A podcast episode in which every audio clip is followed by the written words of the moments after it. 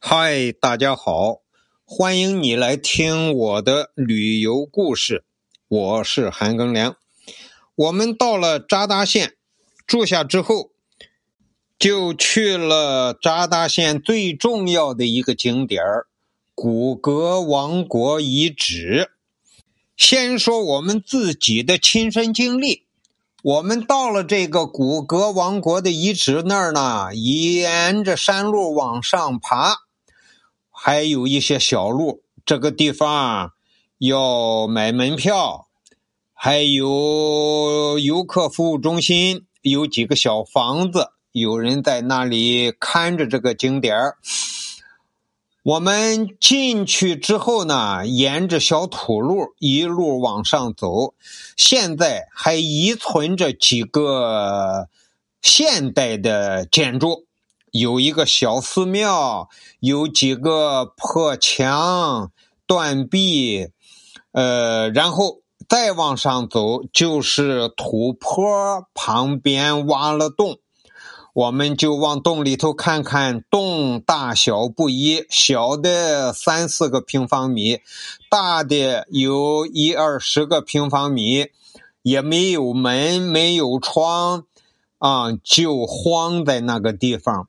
我们就沿着往上走，抬头往上看，山顶上还遗留有现代建筑的小房子。这个，这就是我们看到的古格王国遗址。古是古代的古，格是方格的格啊。古格王国，这个古格王国呢，在大约距今一千多年前，在西藏扎达县象泉河的南岸，在这儿有个象泉河，基本上也就干了啊，没大有水。曾经出现了这样一个古格王国，但是直到三百多年前，这个王国呀，不知道经历了什么事情，突然一夜之间就神秘的消失了。直到考古学家发现了他们这个遗址，才让人们了解到历史上还有这样一个王朝。古格王朝的前身可以追溯到象雄国。这个古格王朝的建立啊，大约是从吐蕃王朝瓦解之后开始的，一直到十七世纪结束，前前后后，陆陆续续经历了十六个国王。古格王朝的统治中心呢，就在象泉河流域。这些周围呢，都发现有大量的重要遗址，并且出土了一些文物。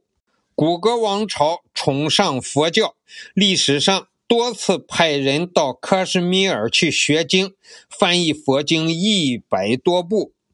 经过三百多年后的考古发掘，也就是现在近代近年代。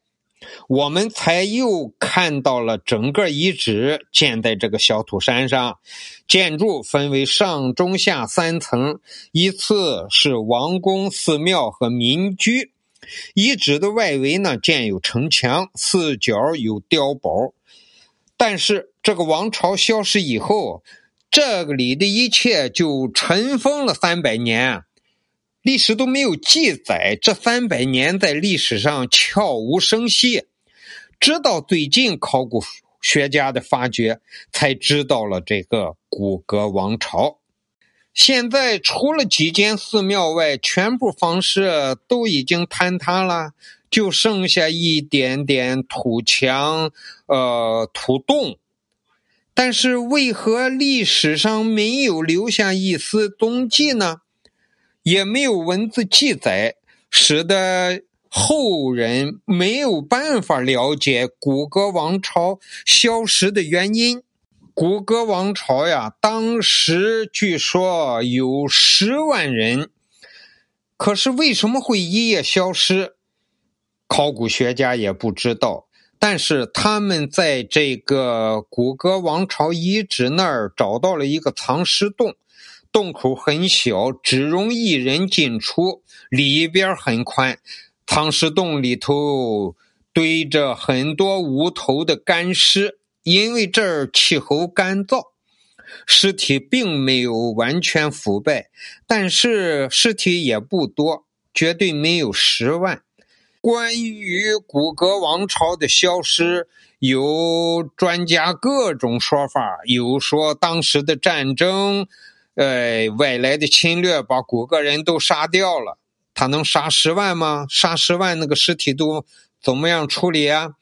再一个就是说，当地的生态环境变变差了，连水源都没有了。于是国王领着是十万老百姓迁移了，但是十万人的迁移啊，迁到哪里去了呢？肯定会留下痕迹呀。他迁到别处，肯定别的地方那里也会有记载呀。但是没有。今天在扎达县生活的人。都不是古格人，在古格王朝遗址附近也散乱的生活着十几户人家，但是他们也都不是古格人的后裔。所以啊，古格王朝对世人是个谜。古格王朝一夜之间就没有了，消失了，在历史上更是一个更大的谜。那么，扎达县古格王朝遗址这个经典的故事就介绍到这儿。谢谢你的收听，咱们下期再见。